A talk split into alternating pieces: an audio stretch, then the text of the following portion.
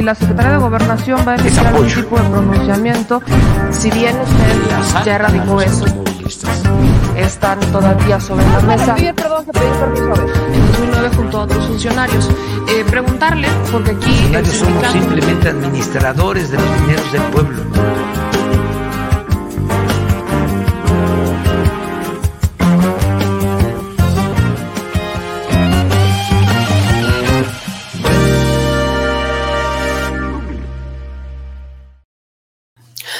Qué mañanera! ¡Qué mañanera nos acaba de regalar el señor presidente Andrés Manuel López Obrador, dando una respuesta épica a Francisco Labastida y Porfirio Muñoz Ledo. Pero respuesta épica. Esta creo que es la primera vez que escucho a un Andrés Manuel López Obrador referirse a un Porfirio Muñoz Ledo como muchos de nosotros lo hemos pensado, algunos lo hemos dicho y nos han crucificado en la República de Twitter por cuestionar o por criticar la ya bastante extendida permanencia en la política mexicana de Porfirio Muñoz Ledo. Bastante extendida. Entonces, por primera vez el presidente literalmente les dio, diría yo, en la mami, les dio en la mami y destruyó a Porfirio Muñoz Ledo y a la Bastida, que ambos personajes dijeron que el presidente Andrés Manuel López Obrador tenía nexos con el crimen organizado o que estaba vinculado o que lo protegía, ¿no? Ninguno tiene una sola prueba, los dos lo reconocen, son solamente ideas. Este, indicios, dice la Bastida, eh, con una, en una entrevista con Carmen Aristegui, Porfirio Muñoz Ledo, ¿no? En un intento de llamar la atención, porque en su casa yo creo que nadie lo pela, este, dice, exactamente lo mismo, pero volvemos a la pregunta que siempre ponemos sobre la mesa, al menos en este espacio, y es, ¿cuáles son los hechos? Se lo dice a una mujer, lo, lo platicamos, se lo dice a una mujer que en algún momento también lo pensó pero ¿cuáles eran los hechos en ese momento? Eh, amnistía. Está comprobado que no, que no es así. Y le hicieron mucha campaña la amnistía. ¿no? La amnistía ha servido para liberar personas, no como el presidente pensaba o él quería, que él propiamente lo reconoce, pero sí, amnistía estaba, estaba pensada para, para liberar a más personas. Ok, pero eso no es un vínculo con el crimen organizado. Hay que aceptar cuando uno se equivoca, hay que aceptar cuando uno comete babosadas. Yo lo acepté. Y eso fue lo que dije en 2017. Pero hoy, hoy, hoy, hoy, hoy, 2022, ¿qué indicios son para la Bastida, para las Lili Telles, para el propio Porfirio Muñoz Ledo? Los hechos que comprueban que el presidente tiene vínculos con el crimen organizado es que va mucho a Badiraguato. Nada más. ¿Qué tiene que estar haciendo el presidente en un lugar donde hay 5 mil habitantes? Ese es el único argumento. Ese es el único argumento que presentan estos personajes. Es lo que asumen, ¿no?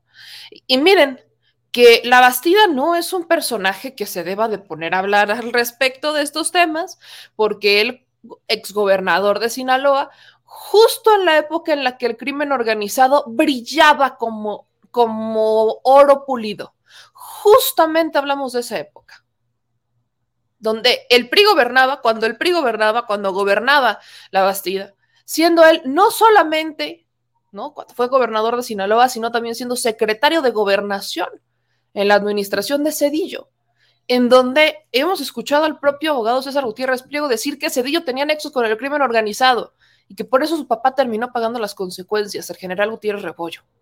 Hemos, hemos visto cómo el priismo durante gobiernos priistas se enquistaba el poder. Durante gobiernos priistas se enquistaba y crecía el poder del crimen organizado a niveles inimaginables. Y la Bastida se atreve a decir que es que el presidente va mucho a Badiraguato y por eso, por eso es que él tiene indicios, indicios del vínculo con el presidente y el crimen organizado por ir a Badiraguato. Yo no sabía que en Badiraguato, las 5.000 personas o los 5.000 habitantes, todos son narcotraficantes. Todos. Yo no sabía. Fíjense qué cosa tan. Yo pensé, ¿no? Que Badiraguato, pues sí, sí, ahí nace, ¿no? La cuna del Chapo. Ok, pero es un municipio de un estado y es un municipio que han cancelado históricamente porque, ay, es que es el municipio del Chapo, ahí mejor no nos metemos. ¿Por qué? O sea, en vez de pensar que justamente, vaya, si, vamos poniendo los hechos sobre la mesa, si vamos a, intentando analizar más allá de los indicios del brillante La Bastida y el brillante Porfirio Muñoz Ledo, el presidente está desmitificando o desestigmatizando Badiraguato. Porque, pues sí, es tierra del narco. Pero ¿qué creen? Ahí también vive gente inocente a la que no le dan oportunidades porque cancelan Badiraguato como si pudieran cortar Badiraguato en un cachito y eh, separarlo, ¿no? o sea, vaya, si pudieran bardearlo y literalmente este, aislarlo de México, lo harían. Y como Badiraguato con muchos otros municipios, ¿no? En México. Lo harían. Porque piensan que es que ahí, está, ahí es la cuna del narcotraficante o ahí es donde está el crimen organizado, no, ahí no nos metemos. Ahí también requieren servicios Ahí también requieren oportunidades. Ahí también requieren servicios, carreteras, trabajos. Ahí también lo requieren. ¿Y saben por qué lo requieren? Porque si no se los dan, van a terminar cayendo en las manos del crimen organizado. Pero eso, las cabecitas de estos políticos no lo logran entender, no logran ir más allá, no quieren ni siquiera ir más allá, no les interesa. ¿Por qué? Porque lo único que quieren es echar en mal a un Andrés Manuel López Obrador, que ha demostrado que quizás sus políticas no son las tradicionales, ¿no? Sus decisiones no son las tradicionales, como el caso del Culiacanazo, que para muchos ciudadanos fue una gran decisión, incluyéndome, pero para muchos otros, pues preferían, ¿no? Que, que, que muchas otras personas inocentes, niños, mujeres incluidos, perdieran la vida para detener al hijo del Chapo Guzmán.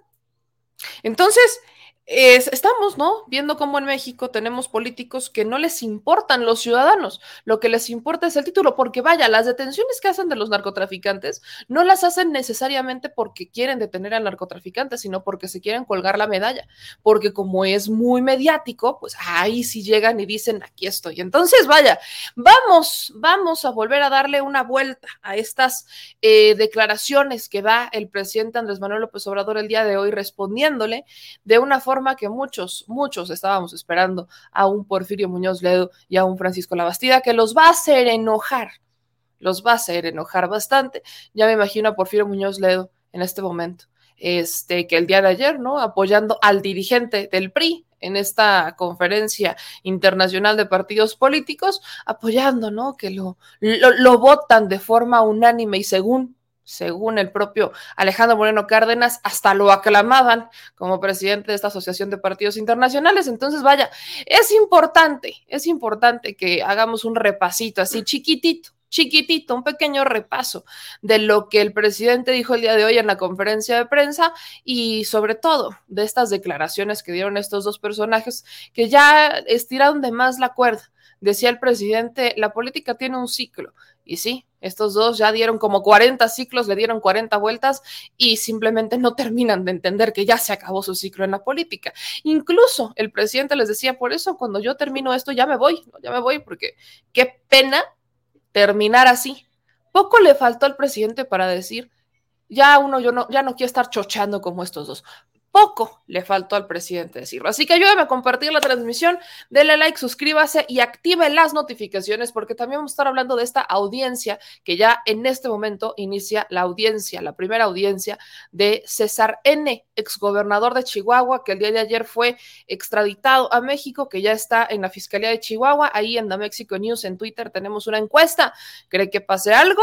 ¿Cree que la gobernadora vaya a meter la mano? ¿Cree que la fiscalía va a hacer justicia o cree que no va a pasar absolutamente nada? Háganoslo saber a través de Twitter para que también estemos desde estas trincheras con ustedes. Y voy saludándonos por acá, dice Santiago. Muy buenos días. Yo creo que los tiempos son perfectos. Debemos agradecer que AMLO sea el presidente en estos tiempos de pandemia, porque si hubiera sido otro, ya nos hubieran endeudado.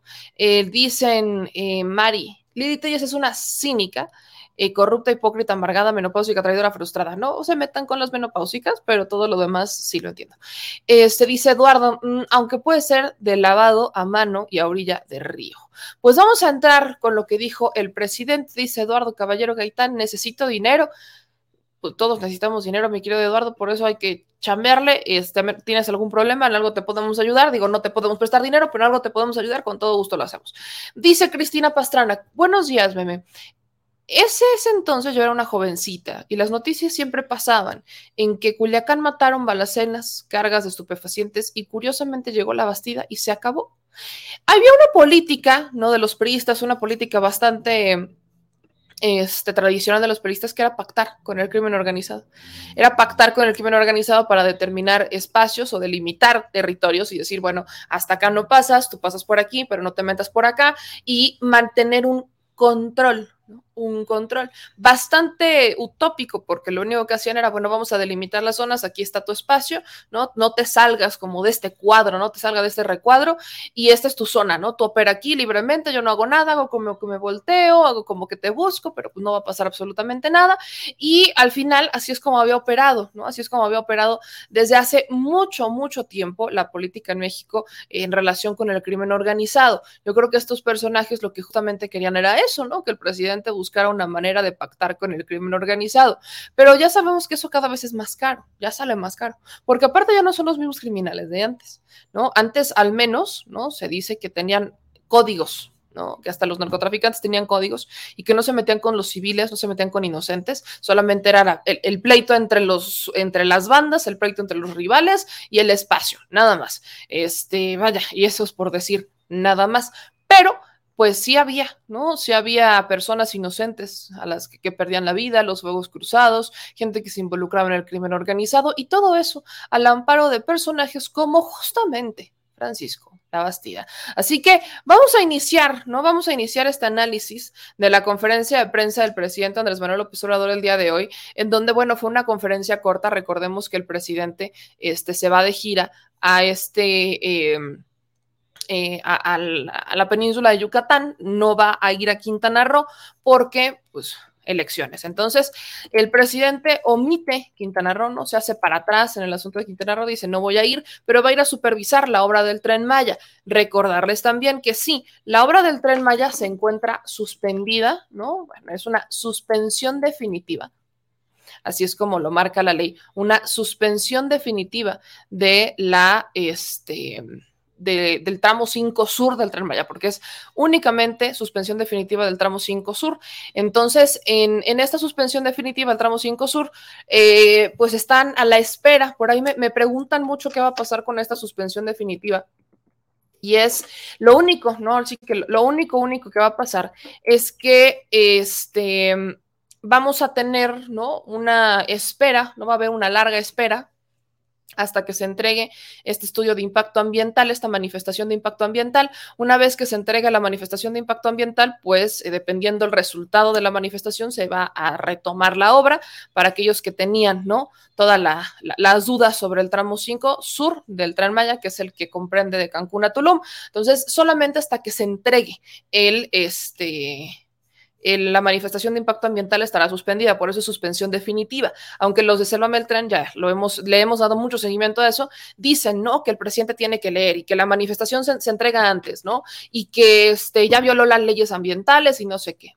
Yo le diría, sobre todo a Gema Santana, que es la que sacó un video diciendo que el presidente prácticamente no tiene esperanzas de retomar el tramo 5 Sur. Yo le diría, si tanto quieren respetar las leyes ambientales, pues vayan con su vecino, ¿no? Porque todos están metidos con Río Secreto, vayan con su vecino, Vayan ahí con, su vecinito.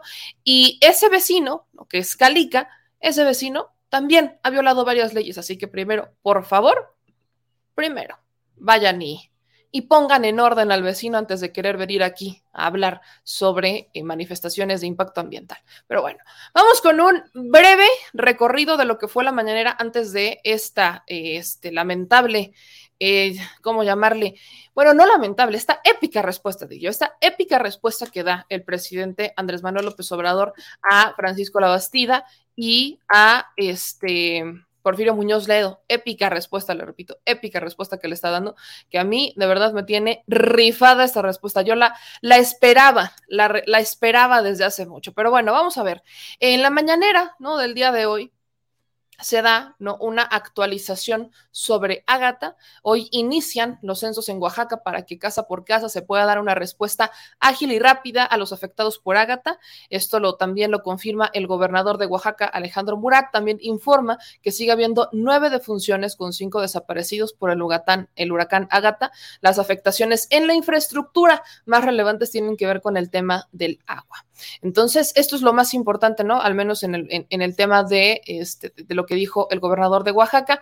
El general Luis Crescencio Sandoval, secretario de la Defensa, destacó las acciones de las Fuerzas Armadas, precisó que la Comisión Federal de Electricidad lleva el 80% de reparación en el suministro de energía eléctrica en Oaxaca y quedan 14.812 personas afectadas por la electricidad tras el paso de Ágata. Por su parte, la titular de Protección Civil, este, Laura Velázquez, coordinadora nacional de Protección Civil, destacó la atención a la población en coordinación con todas las dependencias y también recordó pues este censo que inicia hoy por parte de la Secretaría del Bienestar. El presidente reitera este compromiso para, este, para seguir buscando a los desaparecidos, envía también un pésame a las familias este, víctimas de Ágata y este, pues sí, ¿no? El presidente refrenda que la gente no está sola y que, este, que por supuesto no los van a abandonar. Bueno, ya iniciada la conferencia de prensa, el presidente López Obrador, bueno, a pregunta de mi querido Javier Esquivel, que le mando un abrazo,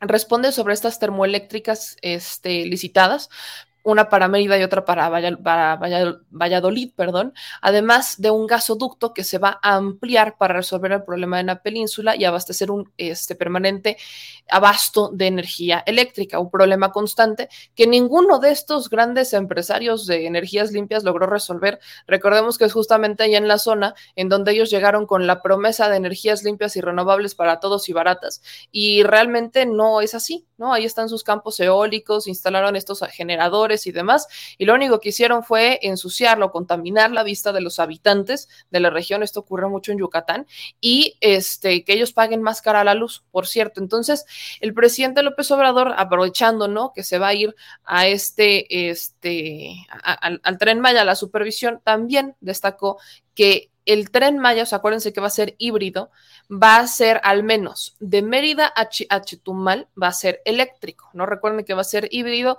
eléctrico con diésel. Entonces, el tramo de Mérida a Chetumal va a ser completamente eléctrico. Ahí es cuando les digo que no va a ser chuchu, eso no va a ser, no va a ser chucho, y aunque sea de diésel, tampoco va a ser chucho, pero bueno, el presidente también le pidió a la Comisión Federal de Electricidad que informe sobre estas plantas de suministro eléctrico, ¿no? Y las quejas y los apagones. Recordemos que la comisión ha estado haciendo estos apagones últimamente, hemos visto que informa, ¿no? Sobre que se retoma el suministro eléctrico y demás. Entonces, le está pidiendo el presidente a la Comisión Federal de Electricidad que este que pues informe, ¿no? Sobre las plantas de suministro eléctrico, sobre las quejas de apagones, sobre todo en Baja California Sur, que ya se está resolviendo con nuevas plantas con un traslado de gas. También el presidente informó que se reunió con empresarios de Estados Unidos que distribuyen gas para que no falte el combustible en Baja California Sur.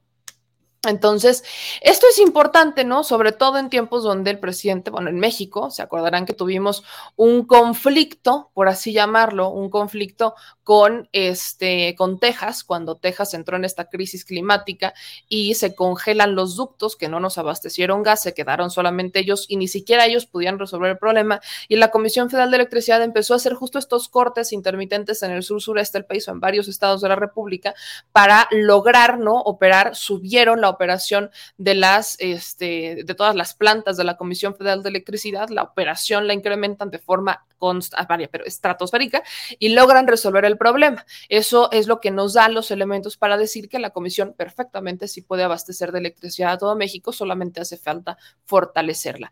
Este, el presidente, ¿no? Dijo que el día de ayer también terminaron 16 reuniones con 16 empresas extranjeras para tratar asuntos de gas, energía eléctrica y petróleo, para ordenar todo todo lo que nos heredaron, ¿no? Desde la reforma eléctrica y antes, el presidente este, lo cuestionan, ¿no? Por este acuerdo con Talos Energy, en donde se pueden extraer hasta 160 mil barriles diarios de petróleo en aguas someras en el Golfo este, de México. También el presidente Andrés Manuel López Obrador acusó que familiares del expresidente Carlos Salinas de Gortari tenían información privilegiada y por eso lograron contratos. Habla de yacimientos petroleros de Pemex, sus reservas y la proporción que tienen las empresas particulares y que, bueno, Talos Energy estaba inconforme porque querían explotar un yacimiento.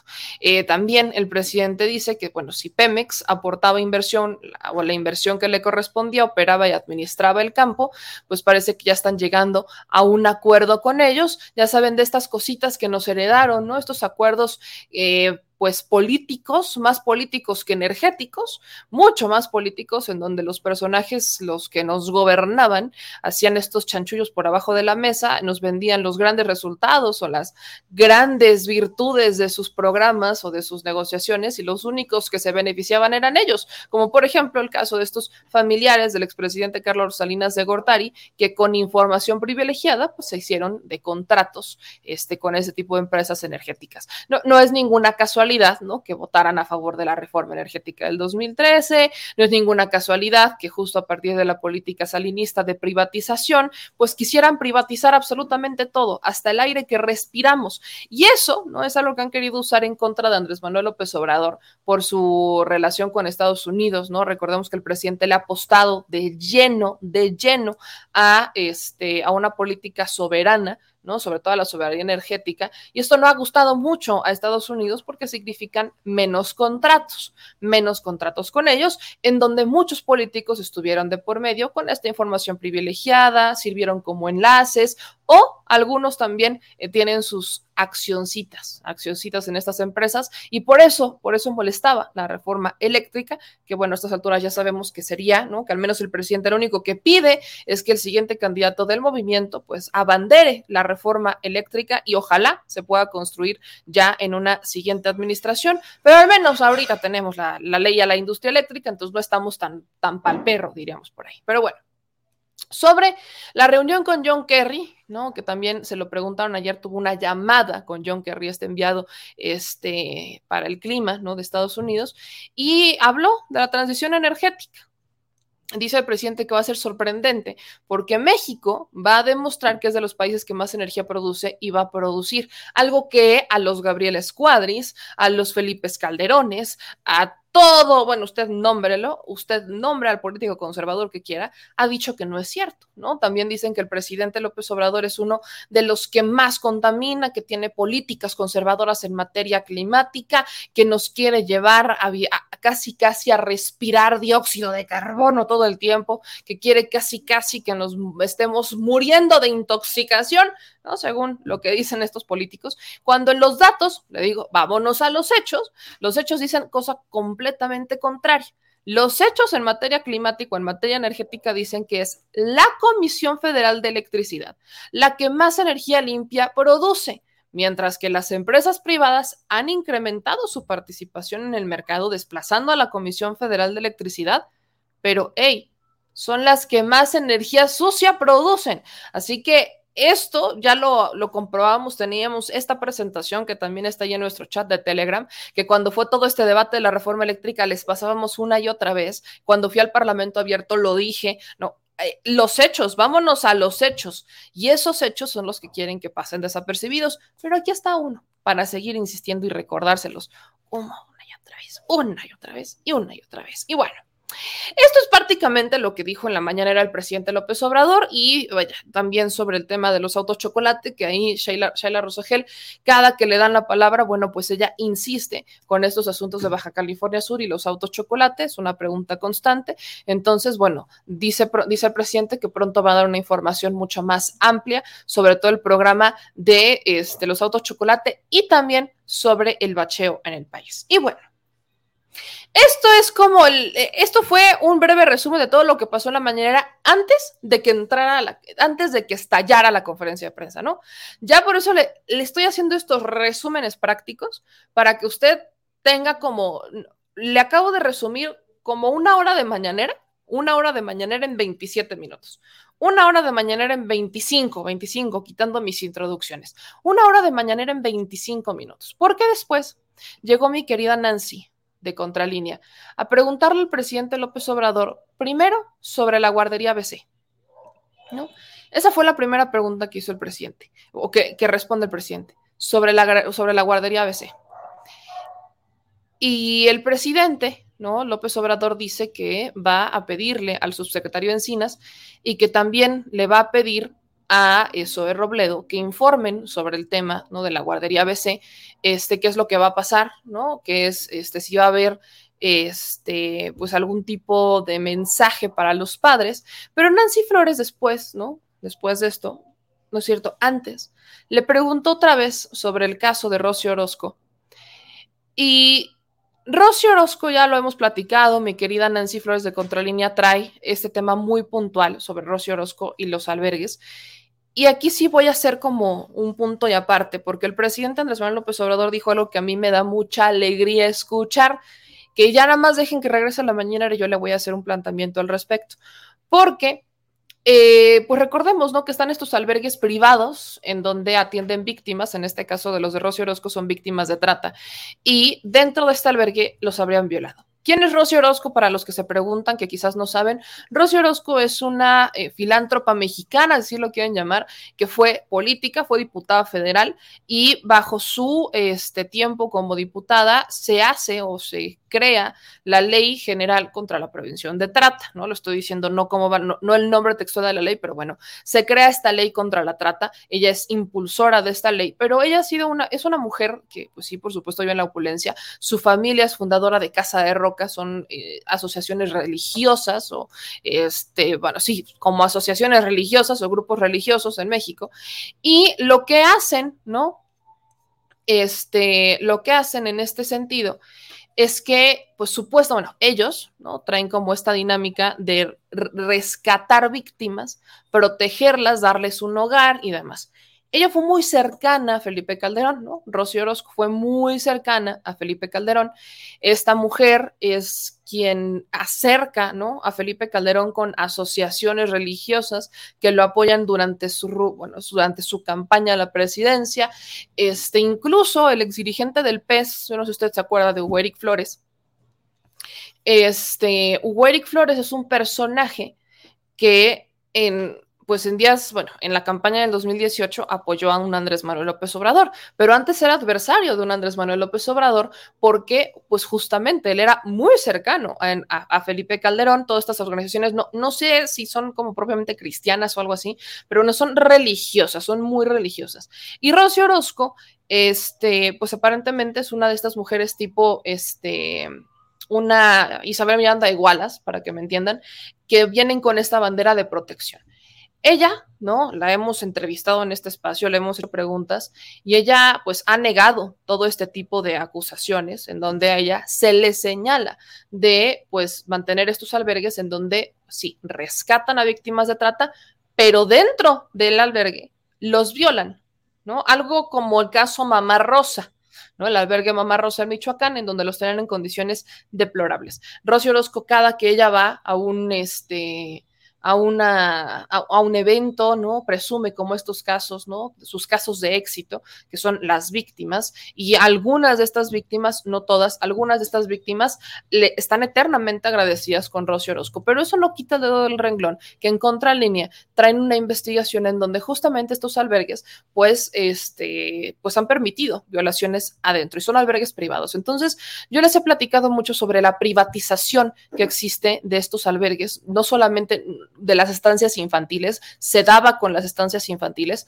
pero estamos hablando de la privatización de albergues en donde tienen a niños, niñas y adolescentes que son víctimas de algún delito, víctimas de abandono, víctimas de trata, víctimas de lo que sea, y son menores a los que terminan vendiendo, vendiendo, esta es la palabra, pero muchos niños ya vaya, dejan de estar en estos sectores porque ellos tampoco se quieren hacer cargo de todo y terminan teniendo una extraña relación con los DIF estatales y municipales, en donde los DIF pues hacen de la vista gorda o los DIF terminan autorizando permisos o terminan autorizando adopciones y no lo hacen bajo las reglas del DIF, sino que lo hacen bajo las reglas de estas asociaciones privadas. Un caso también como el de Nuevo León, ¿no? Creo que este es el más emblemático porque es el más reciente y el que más recordamos de cómo, pues, Mariana Rodríguez, la esposa del gobernador, saca a un menor del caime, de este, de estos, de este albergue, ¿no? De capullos, esto es un albergue del Estado, saca al menor por un, es un permiso temporal que no existe, que no está regulado,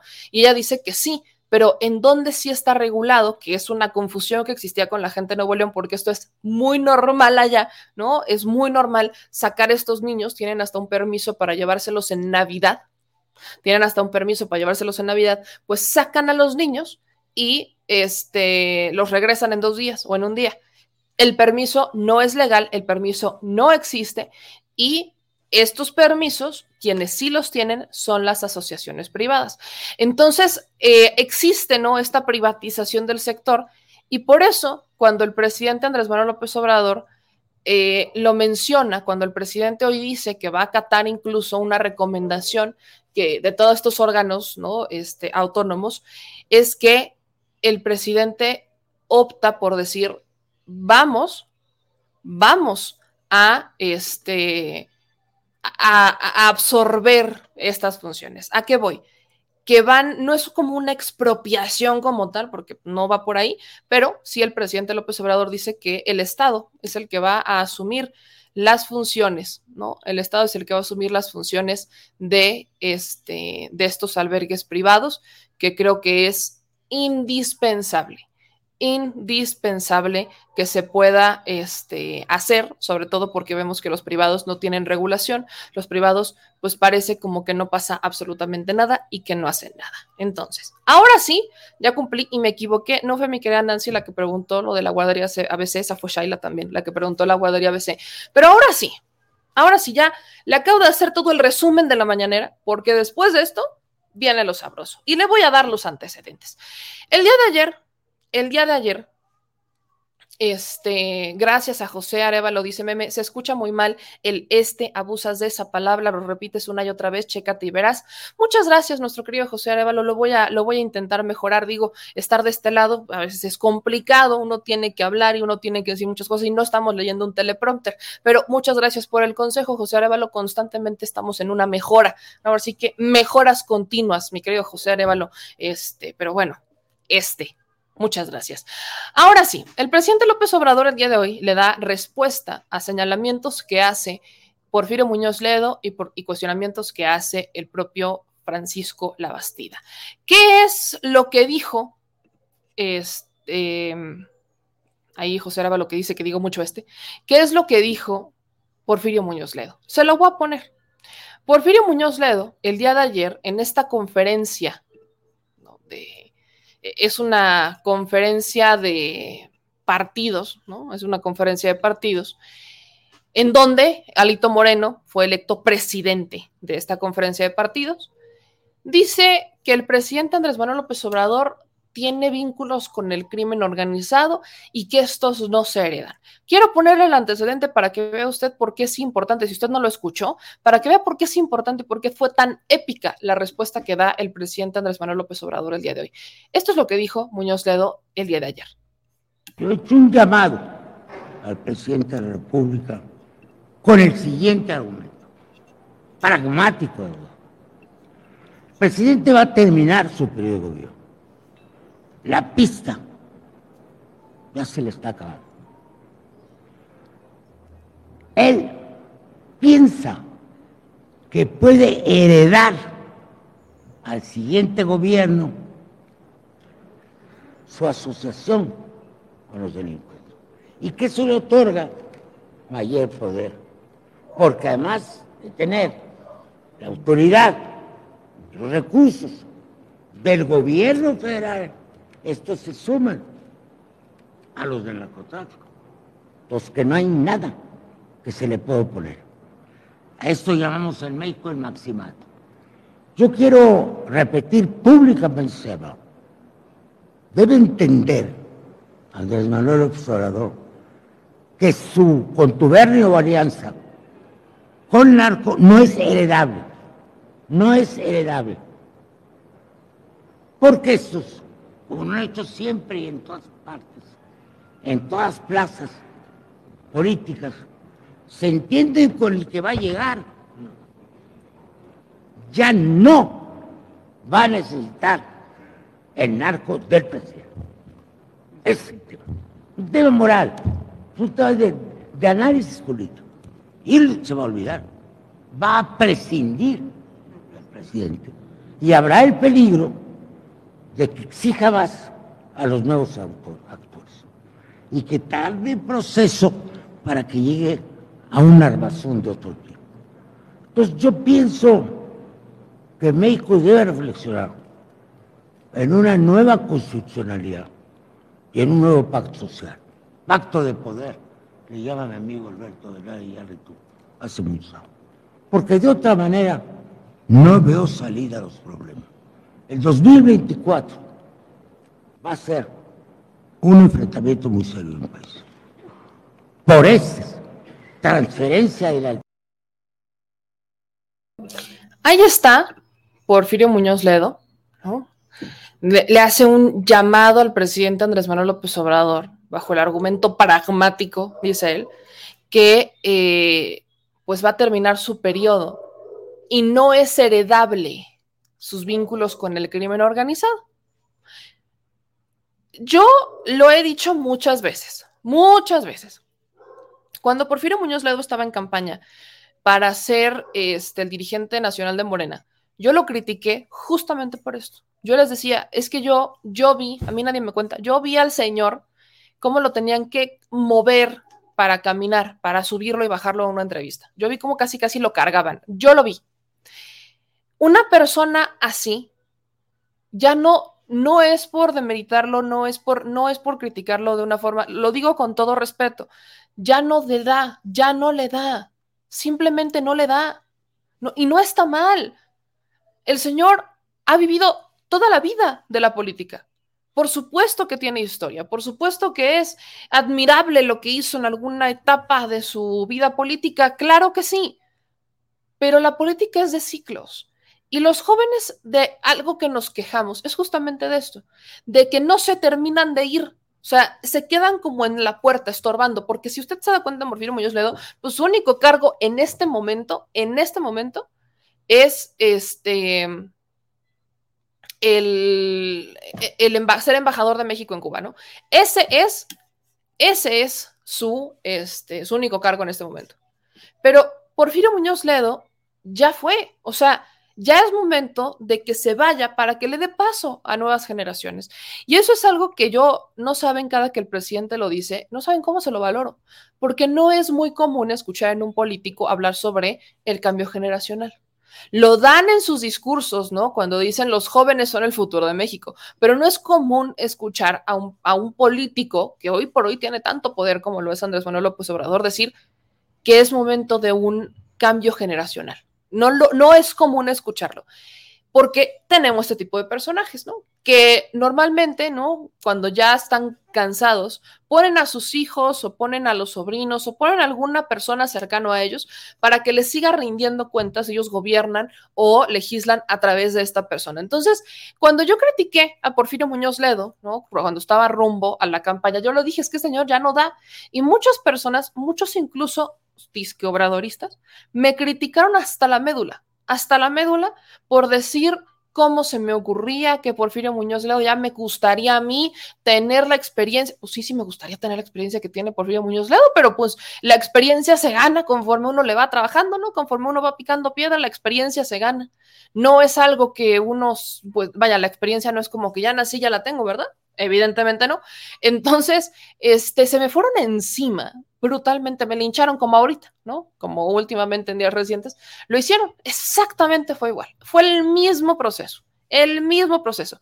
En algún momento yo dije, celebro, ¿no? Que en el caso, ¿no? Él, era fórmula con Citrali, ¿no? Recordemos que él quería ser el, el, este, presidente nacional de Morena y Citrali estaba con él en fórmula para secretaria general. Y yo dije, digo, qué padre, ¿no? Qué padre que tengan esta, este, pues esta alianza, digo, se ve muy padre yo esperaba, incluso lo dije muchas veces, yo ojalá, ¿no? Esperaría que Citlali no fuera la que llevara las riendas, porque ya la neta Porfirio no le da. Pero, pues mucha gente se me fue encima por cuestionar la capacidad de Porfirio Muñoz Ledo pensando que estaba atacando a un señor por ser de la tercera edad. Y no va por ahí. Hay personas de la tercera edad que son incluso más grandes que Porfirio Muñoz Ledo, que tienen más coherencia al hablar, que se les entiende más, que tienen más energía y vaya, no es un tema de edad, es un asunto con Porfirio Muñoz Ledo porque el señor ya no le da. Entonces, ha dado varias declaraciones de este estilo y esta, ¿no? Es, es una declaración que va muy al estilo de la política del PRI y del PAN, pero aparte, no existen coincidencias, y déjenme se lo digo, porque el mismo día que Porfirio Muñoz Ledo da estas declaraciones, Carmen Aristegui invita a su programa a la Bastida. Y aquí es en donde yo tengo, lo decía en el, en Chile eh, en la noche, que se me hace muy interesante el desempeño que ha tenido Carmen Aristegui, y lo estoy diciendo con todo respeto, porque si yo hubiera tenido a a ver, para empezar, ni siquiera se me hubiera ocurrido hablarle a un Francisco Labastida, que hoy por hoy no es nadie, para preguntarle sobre asuntos actuales. No es, no es un priista notable o destacado, no lo es. No es de estos políticos de clase intelectual que uno dice, no, pues es que su opinión es válida, ¿no? Es como un líder de opinión, aunque ya no figura en la política. No lo es. La Bastida, vaya, fue secretario de gobernación, fue gobernador de Sinaloa, luego fue candidato, fue lo del Pemex Gate, y ni con el Pemex Gate ganó. ¿Y qué ha sido de, por fin, de, de Francisco Labastida desde entonces? Nada. Nada, absolutamente nada. Entonces, buscar a Francisco Labastida para dar una opinión se me hace pues algo como, pues cada quien digo, cada quien tiene su línea editorial, cada quien sabe por qué lo hace. Pero además, los antecedentes de la Bastida. Sí, exgobernador de Sinaloa, por ahí de los ochentas, a finales de los ochentas. La Bastida fue gobernador de Sinaloa. Si hubiera sido un gran gobernador, en Sinaloa hubiera desaparecido por completo el crimen organizado, ¿sí o no? Al contrario, si bien no pasaba nada y el narcotraficante se fortaleció, ¿usted qué cree que pasó? No, vaya, él dice 2 más 2 son 4, 4 y 2 son 6, 6 y 2 son 8 y 8 16. Si cuando estuvo él durante el gobierno no pasaba nada y había una calma, pero el narcotraficante se hizo todavía más poderoso, ¿usted qué cree que pasó? Pues que el narcotraficante se fortaleció, porque había pactado con alguien. Y son estos pactos a los que llegan los políticos. Además, cuando dice Francisco Labastida que tiene indicios de que el presidente Andrés Manuel López Obrador tiene vínculos con el narcotráfico, cuando hay indicios, pues esos indicios hablan de que hay una cierta experiencia, porque si no sería hipótesis tengo o existen algunos elementos que me hacen pensar, pero indicios quiere decir que hay cierta experiencia en su hablar. Entonces, Porfirio Muñoz, es más bien este Francisco Labastida habla desde la experiencia. Esto, esto es parte ¿no? de lo que el día de ayer ocurrió con Carmen Aristegui, se los voy a compartir para que usted escuche y celebre después la respuesta del presidente López Obrador. No fue una entrevista de poco más de una hora que le, da, que le hace Aristegui, y yo Aristegui nunca la vi cuestionarlo ni por el Pemex Gate, ¿no? Lo cuestiona por el PRI, lo cuestiona por los audios, lo cuestiona por mil y un cosas, pero nunca le pregunta algo así como de, a ver, bueno, pero usted estuvo en el Pemex Gate, ¿no? Fue beneficiado del Pemex Gate, ¿no? Si, existen estos, ¿cómo funciona? ¿Cómo opera un, un partido político con estos nexos? Bueno, alguna pregunta pudo surgir de ahí, pero nada, no, solamente dijo este, la Bastida que Enrique Peña Neto había sido el peor presidente que había tenido México, este, dijo que el PRI le iba a ir muy mal, ¿no? Que le iba a ir muy mal en estas elecciones y este, cuestionó, por supuesto, a Alejandro Moreno Cárdenas, pero evidentemente también lo protegió desde la perspectiva, ¿no? De que el presidente sí lo había mandado a amenazar, porque para él era evidente, ¿no? Porque esos son, esos son los argumentos de la Bastida, que para él, es evidente, es lógico y es, se ve a todas, a todas luces. No dice, no narra hechos, es su opinión. O sea, para la opinión, bajo la lógica de la Bastida, su opinión para nosotros debería de ser ya un hecho consumado.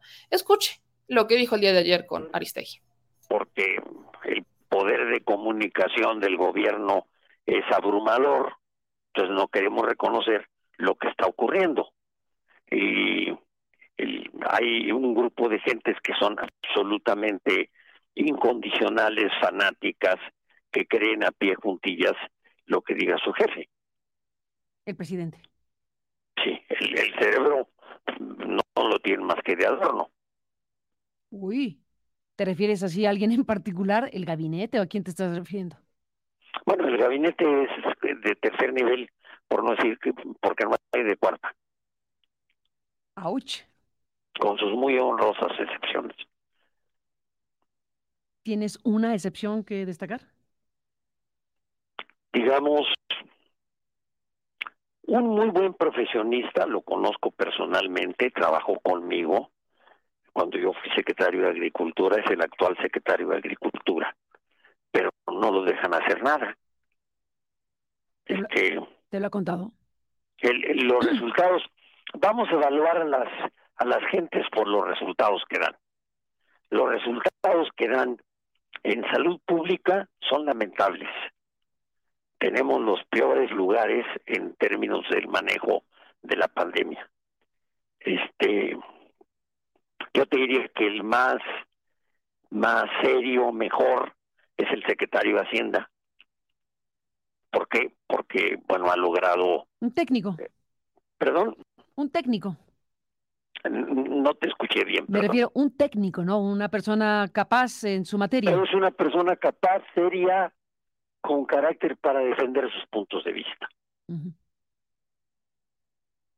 Al que le ofrecieron varias veces ser secretario y dijo que no quería ser a menos que se le cumplieran ciertos compromisos mínimos de comportamiento en el gasto público. Estamos hablando, Francisco Labastida, de un momento para México sumamente importante. Se están jugando demasiadas cosas. Sin duda alguna. Déjame, déjame cerrar esta conversación a reserva de seguir hablando, si me lo permites, pues con esta reflexión que tú puedas compartir con tu mirada de las cosas sobre, sobre hacia dónde se puede dirigir este país en función de los elementos principales una disputa adelantada por la presidencia en 2024, eh, un juego político en donde ya desde ahorita sabemos quién el presidente ha impulsado y esto suena o me suena pues a una reedición del dedazo histórico del PRI. ¿Me equivoco? Sí. una grave amenaza para el país, permítame enfatizarlo, Carmen. Eh, yo creo que el narcotráfico es la peor amenaza que el país tiene. ¿El narco va a marcar el 24? Muy posiblemente espero que podamos hacer algo para evitarlo. Pero es profundamente preocupante, doloroso, este el daño que el narco le está haciendo al país. Ya no hablemos de la política, que le está haciendo a los mexicanos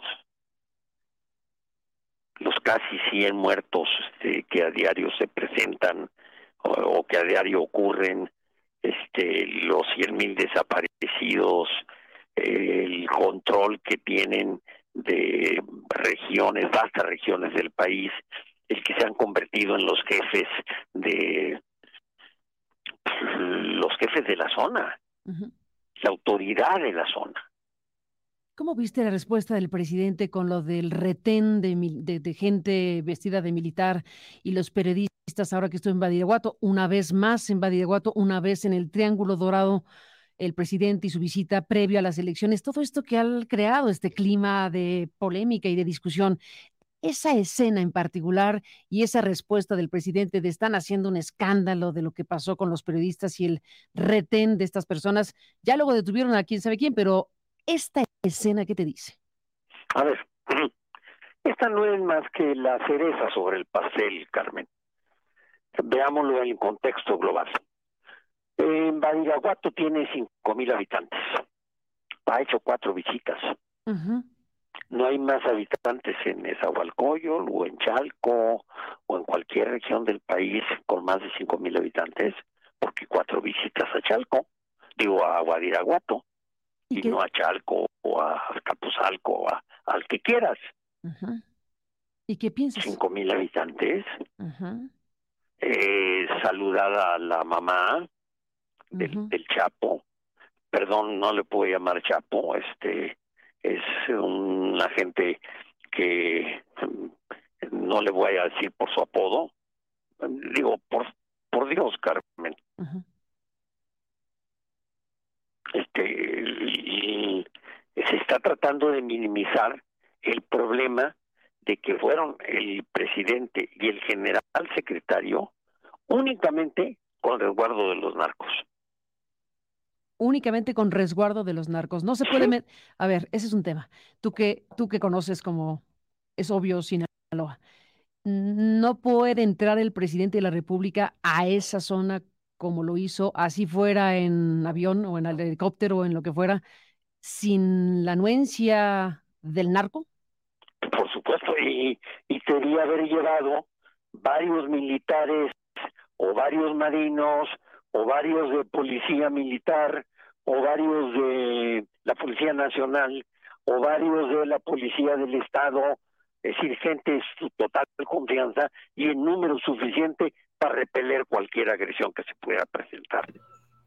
Hasta ahí lo dejo, porque lo que dice este, la Bastida es que eh, para él es lógico que el presidente tiene vínculos con el crimen organizado porque fue cuatro veces a Badiraguato y porque entró solito, sin un gran operativo de seguridad que lo protegiera, porque a esa zona no se entra, a menos que estés con un gran operativo de la Marina, de las Fuerzas Armadas, o en este caso ya de la Guardia Nacional. Ese es el, esos son los hechos la Bastida no toma en cuenta, bueno, eh, eh, les cuesta mucho trabajo creer a estos políticos, porque esto es un hecho, les cuesta mucho, mucho trabajo creer que la gente pobre quiere y admira y aprecia a un Andrés Manuel López Obrador.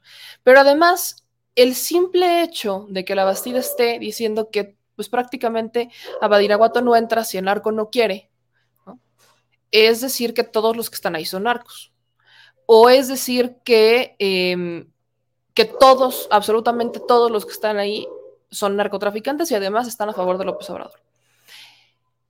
Se le olvida a estos políticos que la gente cuando entra al crimen organizado lo hace en su mayoría porque tiene una necesidad, porque tiene, hay falta de oportunidades, porque no hay chamba, porque no hay estudio, porque hay violencia intrafamiliar, porque desde chiquitos ven este ejemplo de violencia y cuando son grandes quieren convertirse en estos criminales. Y es muy triste que no logran entender las causas. Al no entender las causas que dan pie al crimen organizado, que es un negocio al final del día, que los ha convertido en ricos y que ha matado a muchas personas porque se disputan los territorios, al no entender las causas, me queda perfectamente claro por qué el pueblo no los quiere. Porque estamos ante un presidente que por primera vez en muchos años decidió que iba a apostarle todo, el todo por el todo, a una política social, no electorera, social. Una política social de resolver las causas, que es un camino largo, es un camino largo, pero alguien lo tenía que hacer. Entonces, la Bastida da por hecho, da por hecho que en Badiraguato todos son criminales. Olvida que también en Badiraguato se necesitan servicios. Olvida que también en Badiraguato se necesitan carreteras. Olvida que también en Badiraguato se necesitan servicios de salud, se necesitan seguridad, se necesitan, o sea, olvida muchas cosas de, de, Badiraguato. Y además, ¿no? Eh, es como, por ejemplo, el caso de Culiacán. Si el presidente va mucho a Culiacán, dicen que es porque ahí está el hijo del Chapo Guzmán. Entonces, si el presidente va mucho a Michoacán, van a decir que es porque es este ¿no? cercano a la familia michoacana.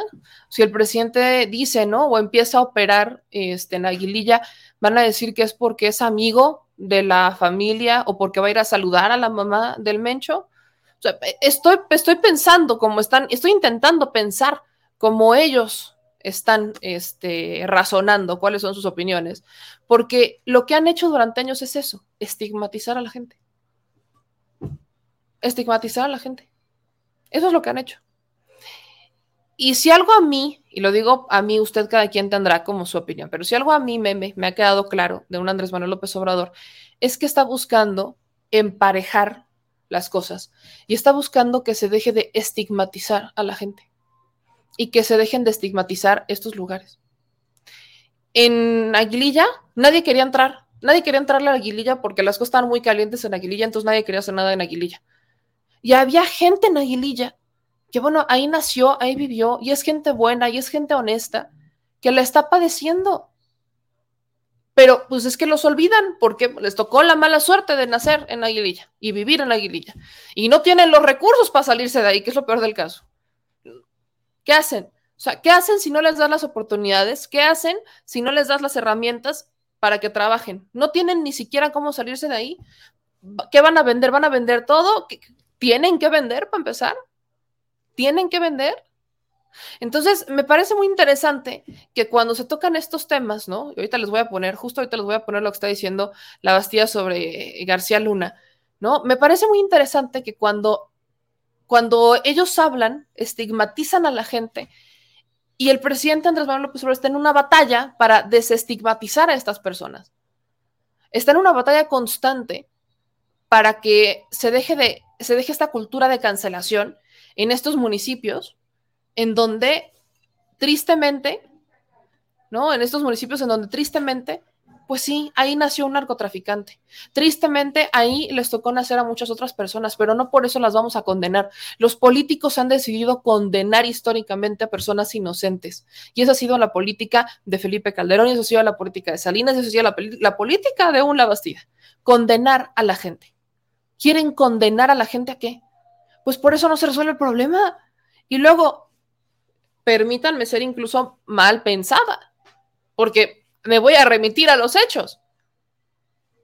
Ellos no quieren resolver el problema de fondo, porque también ellos están, ellos sí están vinculados, o ellos tuvieron vínculos con el crimen organizado, ellos sí. Y por eso no quieren resolver el problema de fondo porque no les conviene. Porque resolver el problema de fondo significa arrancar el problema de raíz. Y no lo quieren hacer. ¿Por qué? Porque se dejaría, porque dejarían de tener electores. Lo que siempre le digo, nos querían pobres, ignorantes y enfermos. Y esto es una prueba más de lo que les he dicho. Nos querían pobres, ignorantes y enfermos. Justamente para que estos políticos pudieran hacer negocio a costa de nosotros, para que pudieran hacer negocio a costa de los pobres, para que pudieran hacer negocio a costa de todas las personas que son víctimas de esto porque los quieren pobres, porque los quieren, porque de dónde otra manera van a sacar algunos de ellos, ¿no? Dinero para financiar campañas políticas. Muchos de ellos están vinculados con el crimen organizado. Ya se le olvidó a la Bastida de, qué candidata o de qué partido era la chapodiputada. Ya se le olvidó. Ahí en Sinaloa. Ya se le olvidó a la Bastida de qué partido era la chapodiputada. Porque no era de Morena ¿eh? ni del PT, todavía no existía. Era del PRI. Ya se les olvidó este de qué partido, en qué partido o qué partido gobernaba cuando estos políticos este, permitieron que el crimen organizado llegara a las épocas doradas? Porque han de pensar que uno es tonto, pero no hay manera, no hay manera en que si las autoridades estatales y municipales hubieran hecho bien su chamba, el crimen organizado hubiera crecido. No hay manera. Y él fue gobernador de un estado en donde creció, se, vaya, se fomentó, se hizo poderoso el crimen organizado. ¿De verdad creen que la gente es tonta? Pues bueno, dicho eso, esta es la respuesta que da el presidente Andrés Manuel López Obrador. Por eso les puse todo esto, ¿no? Se los puse para que tuvieran el hilo o la historia completa porque Nancy Flores de Contralínea le pregunta al presidente, ¿no? Sobre García, no, le, pregunta sobre este, el gobernador de Tamaulipas. presidente, bueno, evita mencionar el tema, pero agarra, ¿no? Justo esta narrativa, ¿no? Del combate al, al, narcotráfico, el combate a estos personajes que están vinculados con el crimen organizado, para responderle de forma épica a estos dos personajes. Solamente que el caso todavía de, de Muñoz Ledo me da más tristeza, porque Muñoz Ledo hoy por hoy, si tiene trabajo, es gracias a Andrés Manuel López Obrador. Entonces, yo le voy a dejar la respuesta porque incluso el presidente revela cómo la Bastida lo intentó convencer, lo intenta convencer para que aprobara el FOBAPROA. Lo invita hasta cenar varias veces. Vea y escuche lo que dijo el presidente Andrés Manuel López Obrador. No tiene pierde, no tiene pierde. avanzando y va a continuarse con eso. No puedo este, comentar nada con relación a los gobernadores eh, porque estamos en víspera de las elecciones y no eh, debo hacer ningún comentario. Sí quiero, eh, porque esto es otra cosa, responder a un señalamiento que están usando nuestros adversarios con mucha frecuencia, sobre todo uh, en estos días, también por las elecciones, queriendo eh, confundir, engañar, eh, de que nosotros, yo tengo eh, vinculación con el narcotráfico, con grupos de narcotraficantes. Vamos por partes. Es realmente eh, muy corriente, muy vulgar todo esto. Eh, lo lamento porque, por ejemplo, el licenciado Muñoz Ledo me conoce muy bien. Y este eh, se atreve a sostener de que el gobierno tiene vínculos con el narcotráfico. Es eh, un juicio sin fundamento, temerario. El señor Labastida, lo mismo. Pero además, sin ninguna prueba. Y en el caso de la Bastida, habría que recordar que él fue beneficiario directo del Pemex Gate, de este fraude contra petróleos mexicanos. Sí, sí, sí. Y yo creo que es un asunto de nostalgia y con todo respeto, pues de la edad. Por eso yo no puedo seguir este, una vez que se concluya mi periodo, porque lo peor que puede pasar en política es que haga uno el ridículo. Y si uno este, tiene demasiado apego al poder, o se encariña con el poder, pues puede cometer muchos errores. Ya se tiene un ciclo y estarse en paz. Pero en efecto, como tú lo mencionas, ¿Con qué autoridad moral? El señor Labastida me consta porque me quería convencer de que yo aprobara el FOAPROA cuando él era secretario de gobernación de Ernesto Cedillo. Me invitó a cenar como dos o tres veces a su casa y siempre pues la respuesta fue la misma. Y emprendí una gira por todo el país Y recuerdo que él me advirtió de que corría yo peligro.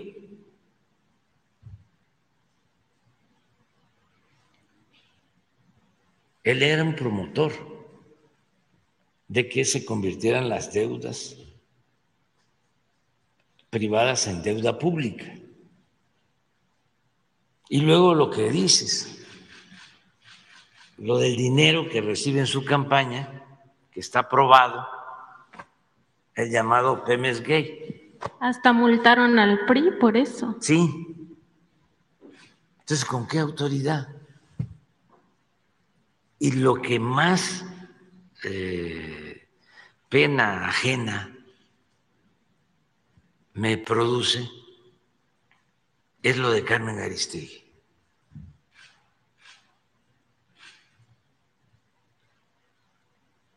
La verdad, que también me conoce.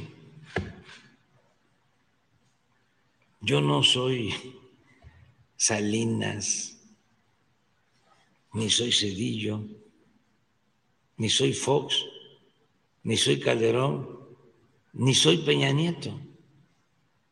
Ahora, imagínense el argumento de que yo hice acuerdo con Peña Nieto, que por eso gané.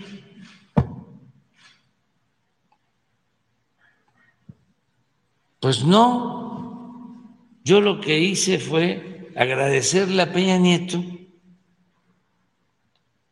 de que no se metió como lo hizo Fox y como lo hizo Calderón y como lo hicieron otros en el fraude. Es decir, no impidió el que yo pudiese llegar con el voto de los ciudadanos a la presidencia como si lo impidió Fox. Y a todos nos consta. Él mismo sabe. Bueno, lo declaró que por ningún motivo iba yo a ser presidente. Y desplegó a todo el gobierno federal y echaron a andar una guerra sucia con toda la cúpula empresarial de ese entonces, con todos los medios de información. Y todavía, el día de la elección, hay constancia, rellenaron las urnas, falsificaron las actas y no quisieron contar los votos. Fue un fraude en el 2006. ¿Qué le reconozco a Peña Nieto? De que lo fueron a ver los mismos que ahora están aglutinados. Como no se ponían de acuerdo, pues estaban divididos. Y tengo información que lo fueron a ver para convencerlo de que se unieran todos en contra mía, porque yo era un peligro para México. Y lo fueron a ver los traficantes de influencia, porque ni siquiera en sentido estricto son empresarios, los que se sentían dueños de México. Y el primer planteamiento fue que se unieran y que eh, declinara el candidato del PRI, MIT, y que quedara el candidato del PAN, Anaya. Y no aceptó Peña. Y este es un buen tema de investigación, porque ahí están todos los actores vivos. Luego avanza eh, la campaña, no pueden subir, vienen los debates, apostaban, trajeron expertos a que me iban a descontar en los debates, sobre todo Anaya, haciendo lo mismo que le hizo este presidente Trump a la señora Clinton. Se le fue a parar ahí enfrente. Y se llevó su respuesta. Y no pudieron. Luego, la desesperación, vuelven a buscar a Peña para ofrecerle de que ellos se encargaban de bajar a el del PAN, a Naya, y que quedara como candidato único MIT, y no aceptó. Bueno, esto que les estoy diciendo, este, Claro que influyó. Pues si eh, Fox eh, se propuso que no iba a ser presidente y lo logró, porque la fuerza de un presidente, aún siendo un mal gobernante, no deja de tener impacto el y poder, más el poder del Estado. si se tiene, ¿sí? Eh, a la institución y el presupuesto, todo lo que usaron, y el CISEN y todo. Bueno, pues sí tengo que reconocer eso. Pero yo estoy aquí por el apoyo del pueblo. Por eso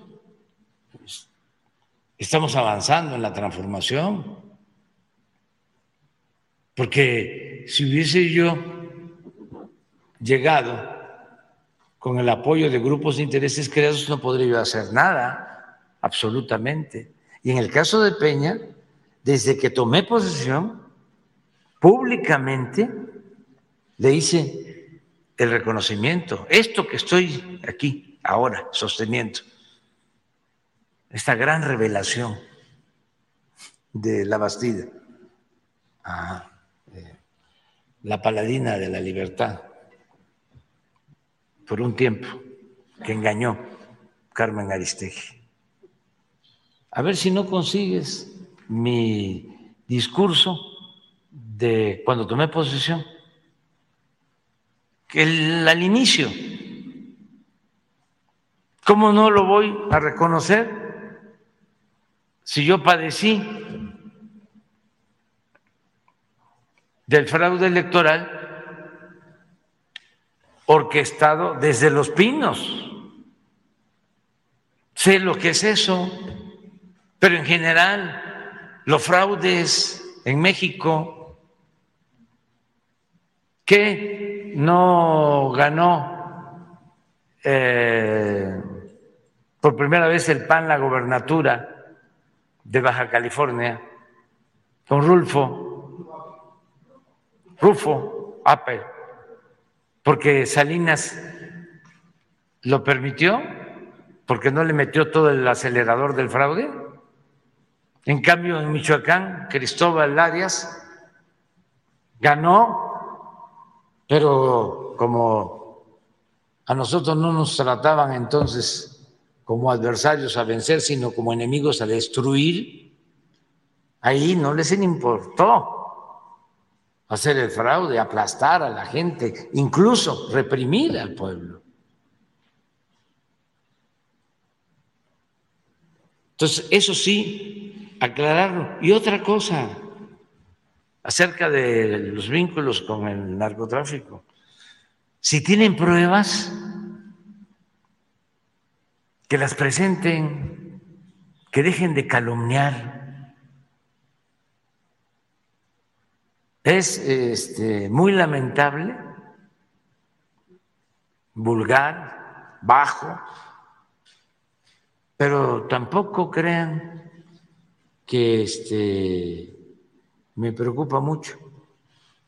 En primerísimo lugar, porque estoy muy tranquilo con mi conciencia. En primerísimo lugar. Y en segundo lugar, porque es falso, completamente falso. Yo no establezco relaciones de complicidad con nadie. Pues ahí está. Esa es la respuesta que da el presidente Andrés Manuel López Obrador. Dice, yo no establezco relaciones de complicidad con nadie, pero además, si tienen pruebas, preséntenlas y dejen de calumniar.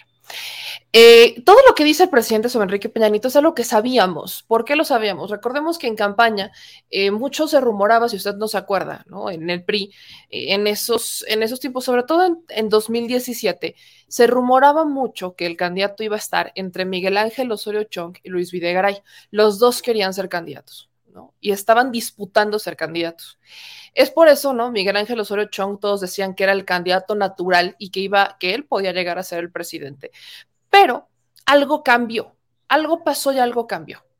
Y entonces eh, Luis Videgaray, ¿no? Recordemos que estaba en la Secretaría de Hacienda, se pasa a la Secretaría de Relaciones Exteriores, se convierte en nuestro pasante favorito, y Luis Videgaray empieza a hacer una estrategia de depuración, empieza a hacer este, alianzas con Estados Unidos, no alianzas de gobierno, sino alianzas personales. Y así es como logra.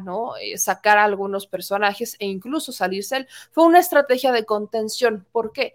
Porque ya estaban viendo, ¿no? Ya había evidentemente estudios preliminares que ya marcaban que Andrés Manuel López Obrador iba con una amplia ventaja por delante. ¿Por qué? Porque la administración de Enrique Peña Nieto no fue buena, ¿no? Sabían, sabían que iba a ser muy complicado que ganara el PRI, porque la administración de Peña no daba para que ganara el PRI. Fue una administración que tuvo la más alta, o sea, estaba reprobada.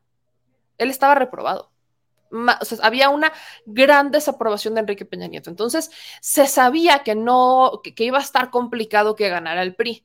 Por eso, desde ese momento se querían manejar como estas alianzas, pero no pasó. Ahora, ¿cuándo nos empezamos a dar cuenta que Enrique Peña Nieto eh, no, no operó como todos nos imaginamos que iba a operar cuando se le fue a Ricardo Anaya? En ese momento, cuando Enrique Peña Nieto se le va a Ricardo Anaya, que ellos habían sido aliados, recordemos que Ricardo Anaya y Peña fueron aliados por el Pacto por México, fueron aliados. No estamos hablando de cualquier cosa. El primero en celebrar el Pacto por México, el primero en celebrar la reforma energética del 2013 fue Ricardo Anaya. Y bajo la administración de Enrique Peña Nieto se les dieron sobornos a todos estos personajes para aprobarla. Entonces, estaban muy, muy juntitos, estaban muy, muy juntitos. Y se manejaban, ¿no? Que estos dos, o que Luis Videgaray o que Osorio Chingan iban a ser candidatos. Los bajan a los dos los bajan a los dos porque dijeron es que el partido está dividido, tenemos muy malos números y Ricardo Anaya quería empezar a envalentonarse, ¿no? Quería decir el PAN puede, como que la querían recuperar, pero ellos también venían de una mala administración. O sea, estamos hablando de una mala administración de Felipe Calderón, que por eso se vota por el PRI, malamente, se vota por el PRI, gana Enrique Peña Nieto y es todavía peor la administración. La gente estaba de malas, la gente estaba frustrada, había mucho hartazgo. El fenómeno social ahí fue muy fuerte y estuvo muy medido. En el 2017 ya muchas encuestas manejaban que Andrés Manuel López Obrador iba a la cabeza y entonces se requería de un milagro. Ese milagro era una alianza como la que hoy por hoy existe, va por México, alianza que no se consolida. Y Enrique Peña Nieto, en vez de desplegar, ¿no? Porque pudo hacerlo, pudo desplegar todos los recursos a su alcance, no lo hizo. Y al contrario, se enfrascó en un pleito con un Ricardo Anaya, ¿no? Porque traían esa rencilla, se enfrasca en un pleito con Ricardo Anaya, se vuelven enemigos y no se mete. Al contrario, mandan a uno de sus candidatos más grises, José Antonio Mid. Muy preparado, muy preparado, pero muy gris, muy gris. José Antonio Mid no tenía energía en la campaña, no daba, no, no inspiraba, no, no era un candidato que dijeras, me convences. Necesitaban un milagro y simplemente no lo hacían.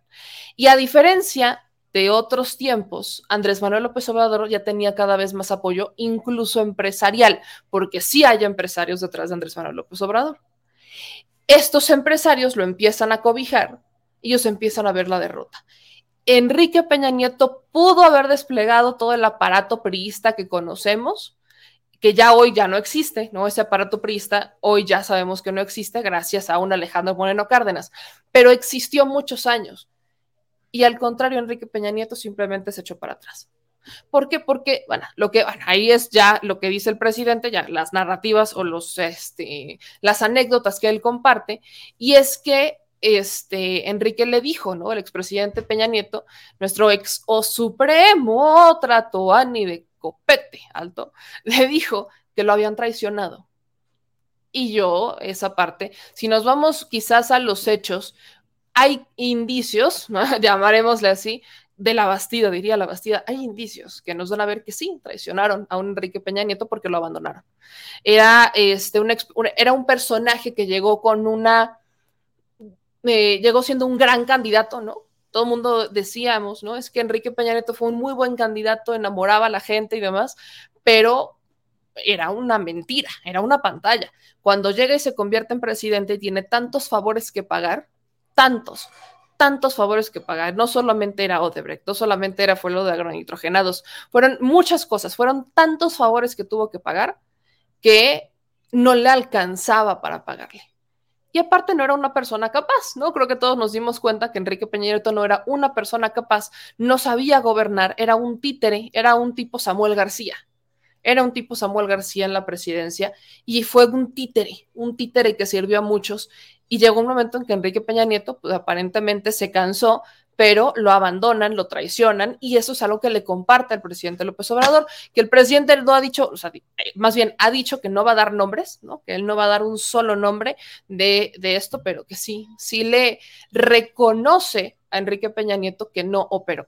Y bajo estas cosas que les acabo de mencionar, bueno, si habían traicionado a Enrique Peña Nieto y Enrique Peña Nieto estaba hasta acá, lo que hizo fue pues traicionar a su propio partido y decir que la gente decida contrario a la creencia priista, que la gente decida. Y todo, todo marcaba a que Andrés Manuel López Obrador la iba a ganar. Y dicho y hecho, porque la gente ya venía con hartazgos muy fuertes de Calderón, ya veníamos con hartazgos muy fuertes de Peña Nieto, veníamos con hartazgos muy fuertes y la terna se veía muy prometedora, ¿no? Como que veías los currículums y decías, Meh, no, vienen como muy preparados, pero veías los debates y te demostraban que no, que no conocían a la gente, te demostraban que eran más de lo mismo, te demostraban que no había nada más, no había nada diferente. Y no de embalde, no de embalde, tenemos esta aprobación del presidente López Obrador. No de embalde. La, yo lo que siempre he dicho del fenómeno del 2018 es que en el 2018 fue un fenómeno de la cuarta transformación, lo que yo toda la vida digo la cuarta transformación no es morena. La cuarta transformación es el movimiento del 2018 que la gente despertó y dijo, ya, hasta aquí. Y voy a ir a castigar a estos hijos de su madrugada.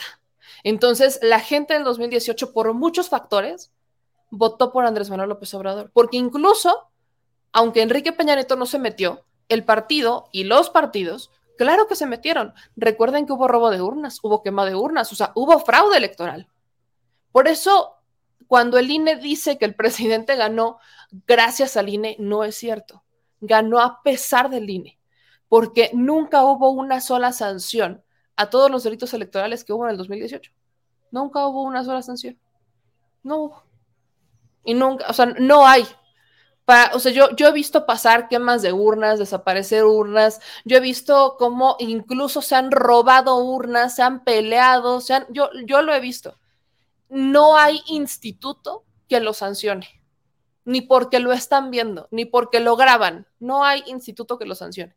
Entonces, fueron muchas más de 30 millones de personas, o sea, 30 millones, no, fueron más de 30 millones de personas las que votan por un Andrés Manuel López Obrador y lo hacen presidente. Y el, vaya, el ejemplo está que día a día sigue convirtiéndose en el presidente con mayor aprobación en el mundo. Eso es lo que molesta. Eso es lo que molesta, porque este, están estos personajes, ¿no? Que ya no tienen razón de ser Muñoz Ledo, La Bastida, perdón, pero ya, o sea, no tienen mayor razón de ser estos personajes en la política mexicana. Su tiempo ya pasó.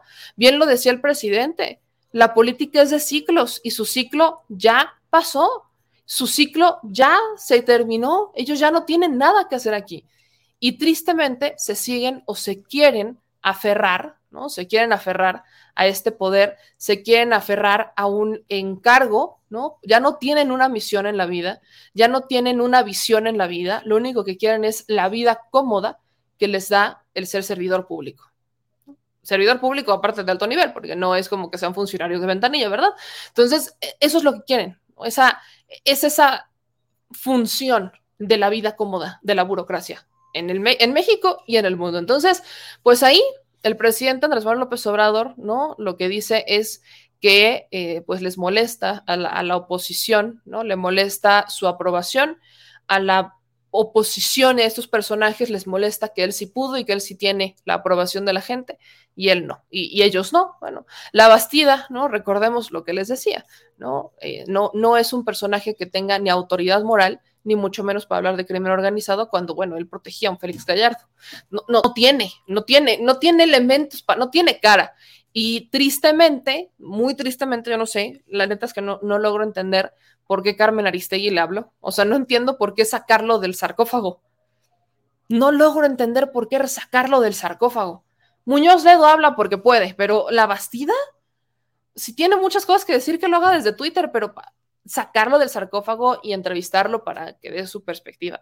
No es ni siquiera un periodista notable, no ganó la elección, o sea, la perdió y no, no se la robaron como a Cuauhtémoc Cárdenas, ¿no? Que con eso como que se mantiene de líder de opinión. No, no, no, no, no, no, no, no. La Bastida no tiene razón de ser, pero bueno, ahí tienen a Carmen Aristegui y al presidente dando esta respuesta, diría yo, épica.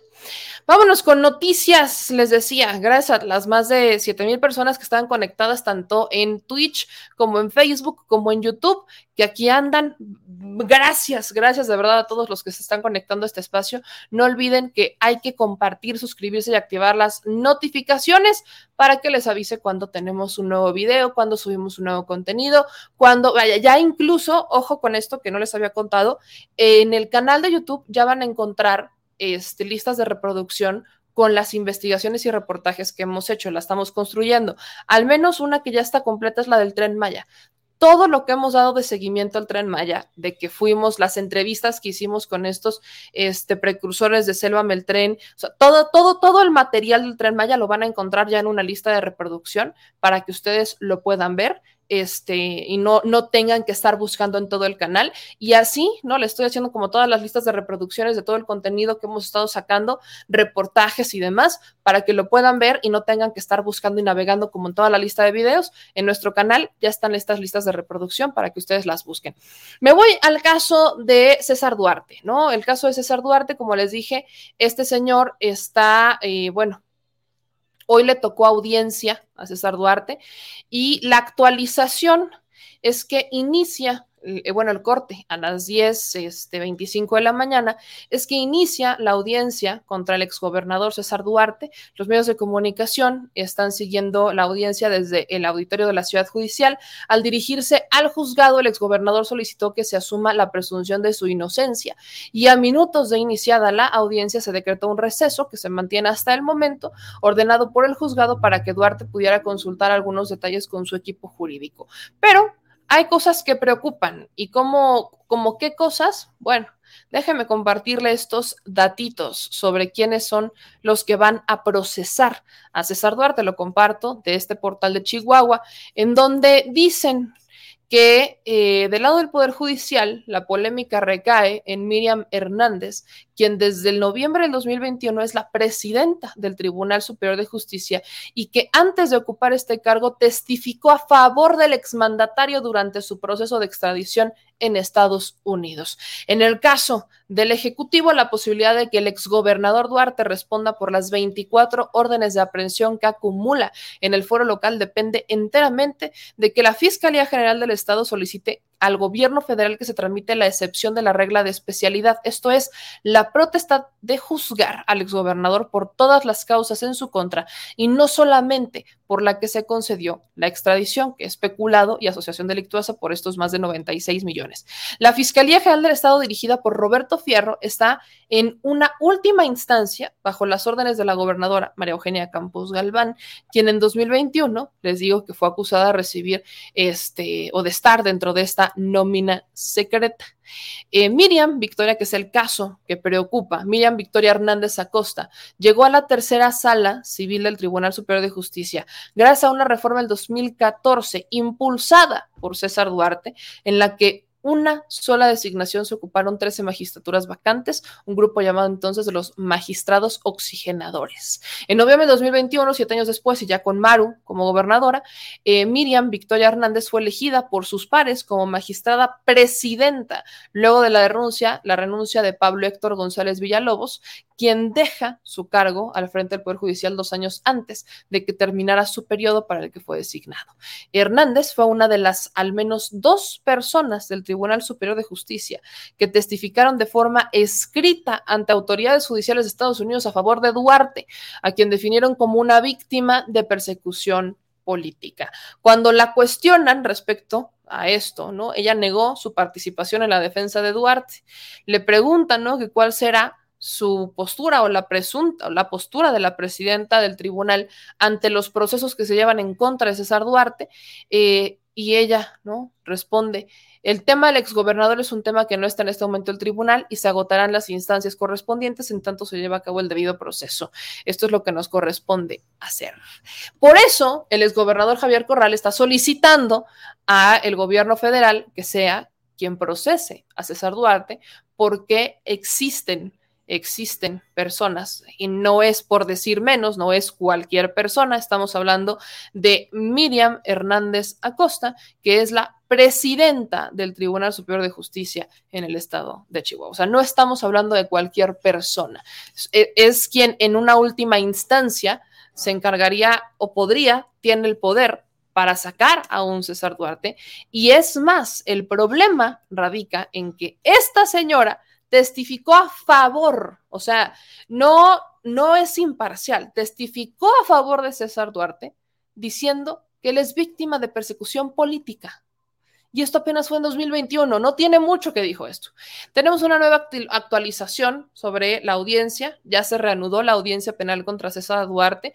La fiscalía le atribuye haber orquestado e instruido el desvío de 96 millones de pesos de 2011 a 2014 mediante varios procesos simulados para supuestos programas de la Unión Ganadera División del Norte, en la que Duarte era accionista. Entonces, inicia esta audiencia y definitivamente, pues vaya, hay, hay eh, preocupación en el caso y se solicita que el gobierno federal, o en este caso la Fiscalía General de la República, sea la encargada de procesarlo para quitarle las garras de duartistas el asunto del exgobernador de Chihuahua. Otra cosa que tenemos que compartirles antes de irnos es que eh, de última hora, o esto ocurrió hace no mucho, el alcalde de Tlalepantla, Morelos Ángel Estrada Rubio, sufrió un atentado con arma de fuego.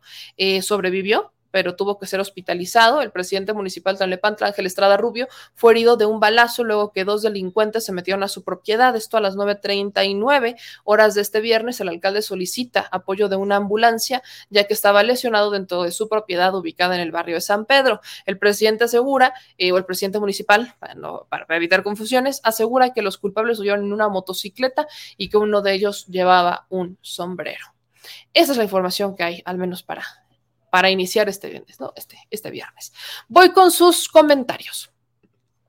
Carlos dice, estamos en el mundo del revés, estamos en México, tristemente. Y no solamente pasa en México, creo que, ¿saben que También debemos de dejar de este, estigmatizar a México como si solo aquí ocurriera la corrupción, como si solo aquí tuviéramos magistrados o jueces, este, pues, este, de, cuello blanco, ¿no? Corruptos. No, también en otros países pasa, en Estados Unidos también pasa. No, bueno, pero sí, en México eh, ha sido un estigma. Eh, dice Chacho Ver. Hola, Meme Muñoz Ledo no es el embajador de Cuba, de ahí viene su coraje, este, porque AMLO anunció que le habían ofrecido la embajada y AMLO dijo en una mañana que no tenía información. Tengo entendido que sí es, déjame lo voy a corroborar.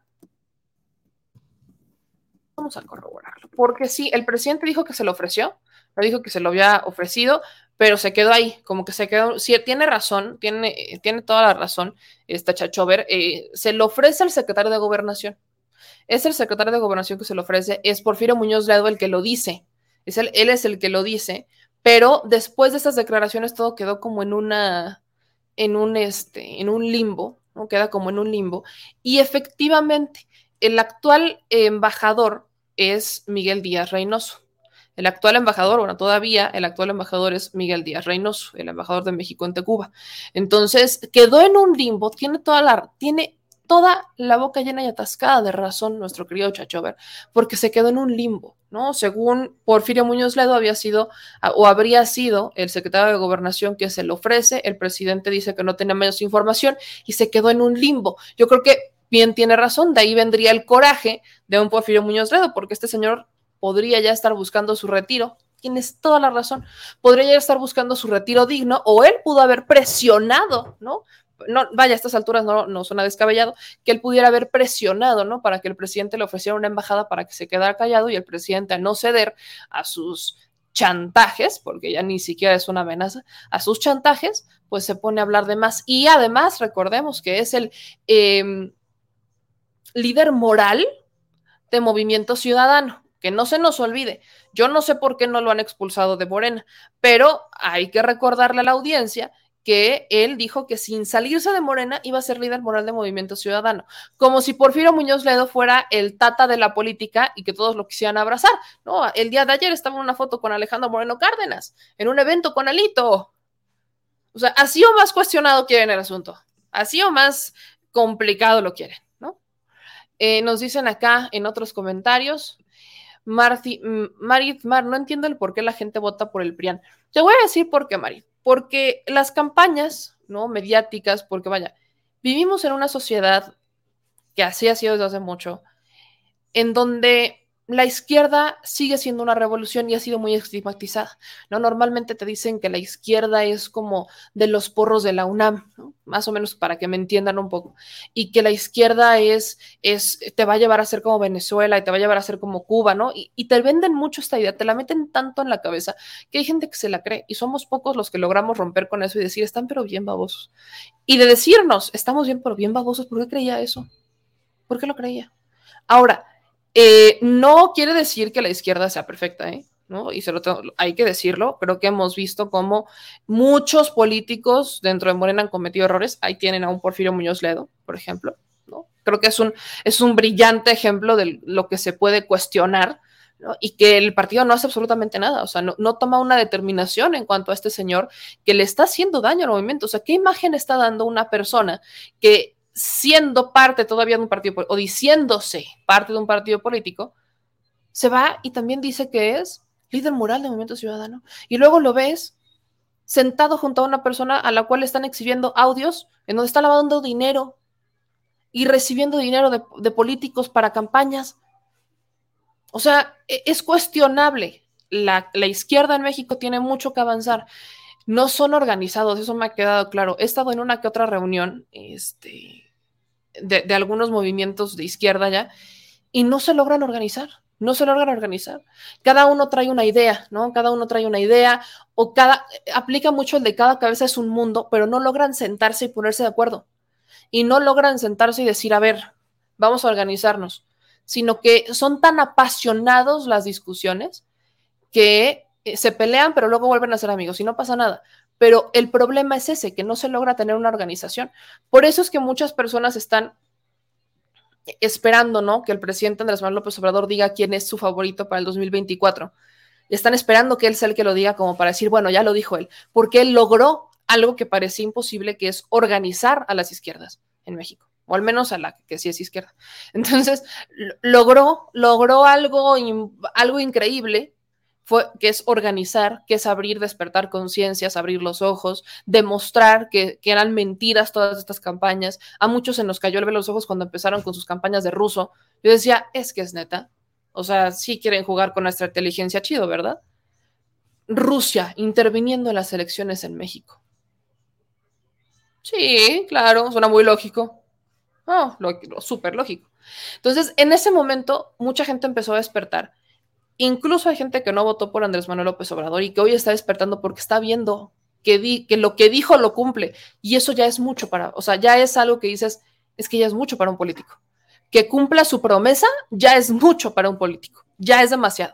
Y se empieza a ganar esta confianza, pero son los hechos son los hechos, Marit. O sea, hay mucha gente que de verdad es, es, son pláticas en familia, es toda una construcción social que derribarla se requiere, te digo, voluntad.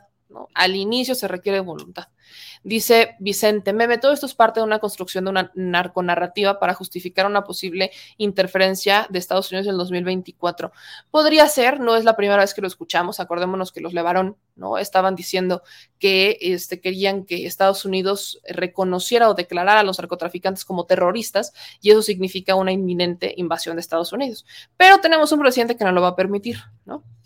Dice María Meme, de ahí viene el que digan que es de izquierda a derecha o al contrario, ¿no? por ahí, sí. Eh, dice Alfredo, la gente que vota por el PRIAN es por ignorancia de la realidad social, viven en una burbuja, sí, y eso es cierto, eso es cierto, totalmente cierto, Alfredo. Te lo digo yo, sí. Es vivir en una burbuja no salir de la realidad. Por eso les digo que me frustra muchas veces porque conozco, conozco gente muy cercana que se cree las fake news más burdas. Es que de verdad esta del hijo del presidente, el hijo más chiquito del presidente que va al Super Bowl, que la decían año con año, año con año, y ponían la misma foto todos los años, solamente le cambiaban los colores. Y yo decía, es que está cañón, porque año con año la desmienten y la siguen creyendo, y es gente estudiada, es gente preparada, y la cree. Y yo decía, es que aquí está la evidencia, y se las enseñas, y es tanto su orgullo, y es tanto el ego, que te dicen, bueno, pero aún así, esa es la respuesta tradicional que te voy a decir cuando le demuestras con hechos, esto es una mentira. Bueno, pero aún así, no es un buen presidente. Te lo responden tal cual. A mí me lo han respondido varias veces. Ya uno no se desgasta, pero yo ya pasé por ese proceso. Uno tiene que romper la burbuja. Vivimos en una burbuja. Es, es algo como una, es la construcción de Guanajuato, es la construcción de Nuevo León, es la construcción de Puebla. ¿Me, me explico? Dice Mauricio, eh, ya no existe la izquierda, ahora son movimientos progresistas con sentido social. Dice Alfredo Alibaldez, lamentablemente yo creo yo una vez que termine hablo, este, ¿qué? No creo que Morena siga esos pasos que deja el presidente. Yo lo he cuestionado mucho. Creo que quizás la que trae una construcción más fiel a un Andrés Manuel López Obrador es Claudia Sheinbaum, creo. Este, pero bueno, ya veremos qué pasa, ¿no? Ya veremos qué pasa. Dice Francisco, meme, yo tengo un hermano mm, que cree que, que cree en el PRI todavía. Todavía hay gente que cree en los fantasmas.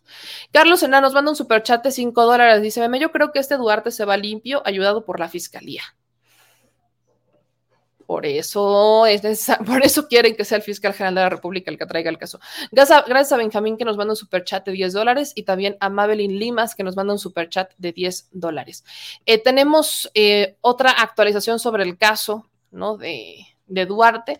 Hay tiro entre la gobernadora Maru Campos y el exgobernador Javier Corral, justo por este tema. Dice este, la gobernadora Campus que Javier Corral generó un daño al patrimonio de Chihuahua mediante deuda pública, créditos altos y mala gestión de recursos. Aseguró que un ejemplo de ello es que el gobierno anterior caducaron medicinas con un valor de 200 millones de pesos. Por ello afirmó que pronto podría formalizar señalamientos por la vía este, penal o administrativa este, dice eh, Maru Campos que ni perdón ni olvido a ninguno de los dos, ni para Duarte ni para Javier Corral. Y aunque Campos todavía, todavía, lo dejaré así, es militante del PAN, está confrontada con Javier Corral. Recordemos que Javier Corral quería que su candidato fuera este, Gustavo Madero. Imagínense nada más. Y fue él el que impulsó mucho el tema de la nómina secreta donde estaba Maru Campos y se metió a tal grado, a tal grado se metió en el tema, ¿no? Javier Corral, que pues, los procesos quedaron en el limbo.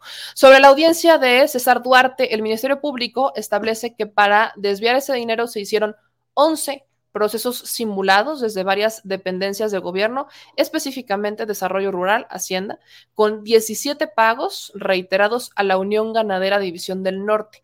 Estos programas y proyectos que presuntamente simularon fueron la adquisición de equipo para inseminación artificial por 562 mil pesos en junio del 2011, la adquisición de vaquillas productoras de carne de 11 millones de pesos el 4 de octubre del 2011, apoyo para compra de vaquillas productoras de carne, 12 millones de pesos del 6 al 10 de enero del 2012, préstamo a la Unión Ganadera para compra de ganado, 5 millones de, este, de pesos el 9 de enero del 2012, y transporte de ganado de rastro, 10 y 16 millones de pesos en enero y marzo del 2012. Esta es la famosa, ¿no? El famoso robo de estos, este, de estas cabezas de ganado. Entonces, el Ministerio Público en este momento está estableciendo, ¿no? Todo el modus operandi mediante el cual César Duarte habría logrado el desvío de estos 96 millones de pesos que se habrían hecho a través de 11 procesos simulados desde varias dependencias del gobierno, específicamente Desarrollo Rural y Hacienda.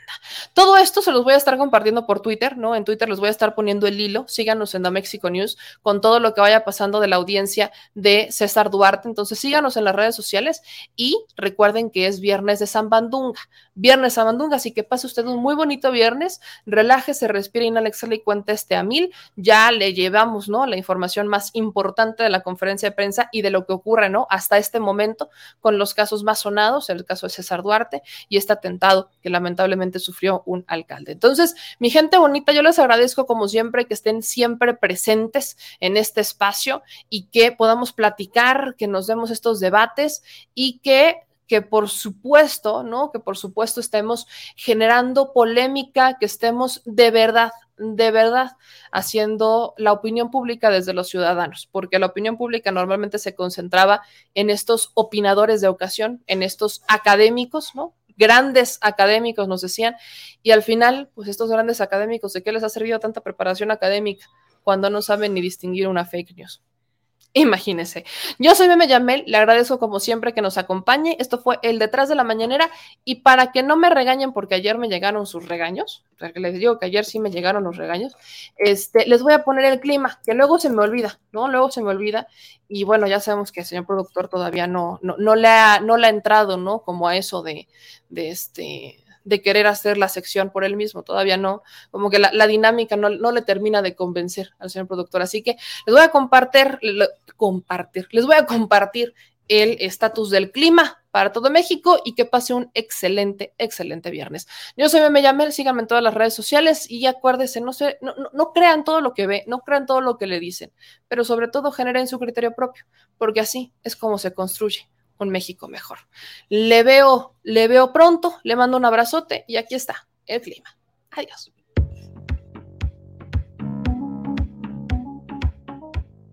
El Servicio Meteorológico Nacional de la Conagua le informa el pronóstico del tiempo.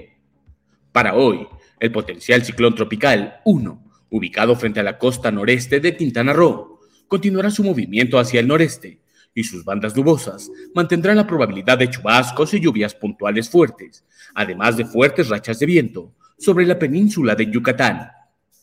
Por otra parte, la vaguada monzónica, cercana a las costas de Chiapas, y un canal de baja presión, ocasionarán lluvias puntuales muy fuertes en Chiapas, así como chubascos y lluvias fuertes acompañadas de descargas eléctricas sobre el sur y sureste mexicano. Otro canal de baja presión se mantendrá sobre la Sierra Madre Occidental y el centro del país, y aunado al ingreso de humedad del Océano Pacífico y Golfo de México, generarán chubascos y lluvias puntuales fuertes, acompañadas de descargas eléctricas y posible caída de granizo sobre entidades del norte, centro y occidente de la República Mexicana, así como rachas fuertes de viento sobre el norte y noreste del territorio nacional. En tanto que una circulación anticiclónica a niveles medios de la atmósfera mantendrá el ambiente vespertino cálido a caluroso sobre Gran México y muy caluroso con temperaturas que pudieran superar los 40 grados Celsius en Baja California, Sonora y Sinaloa.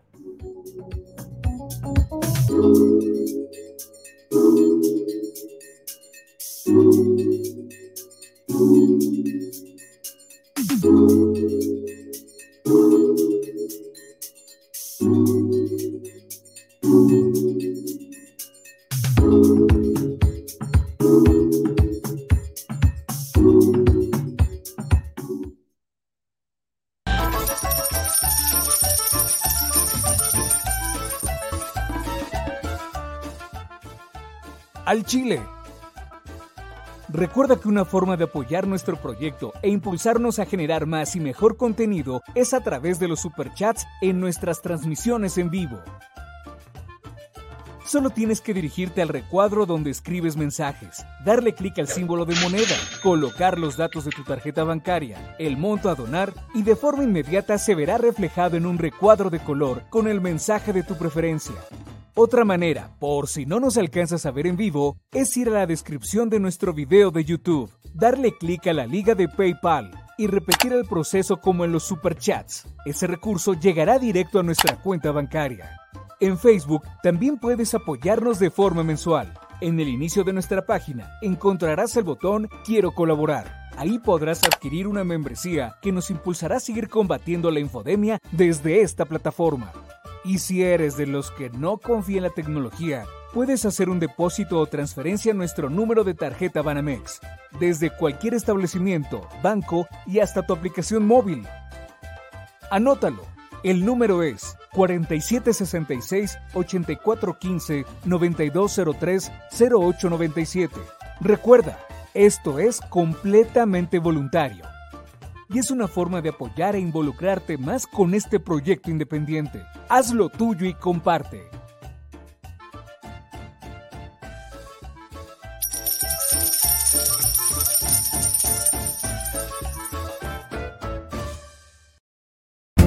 Si la Secretaría de Gobernación va a emitir algún tipo de pronunciamiento, si bien usted ya erradicó eso, están todavía sobre la mesa. perdón, permiso.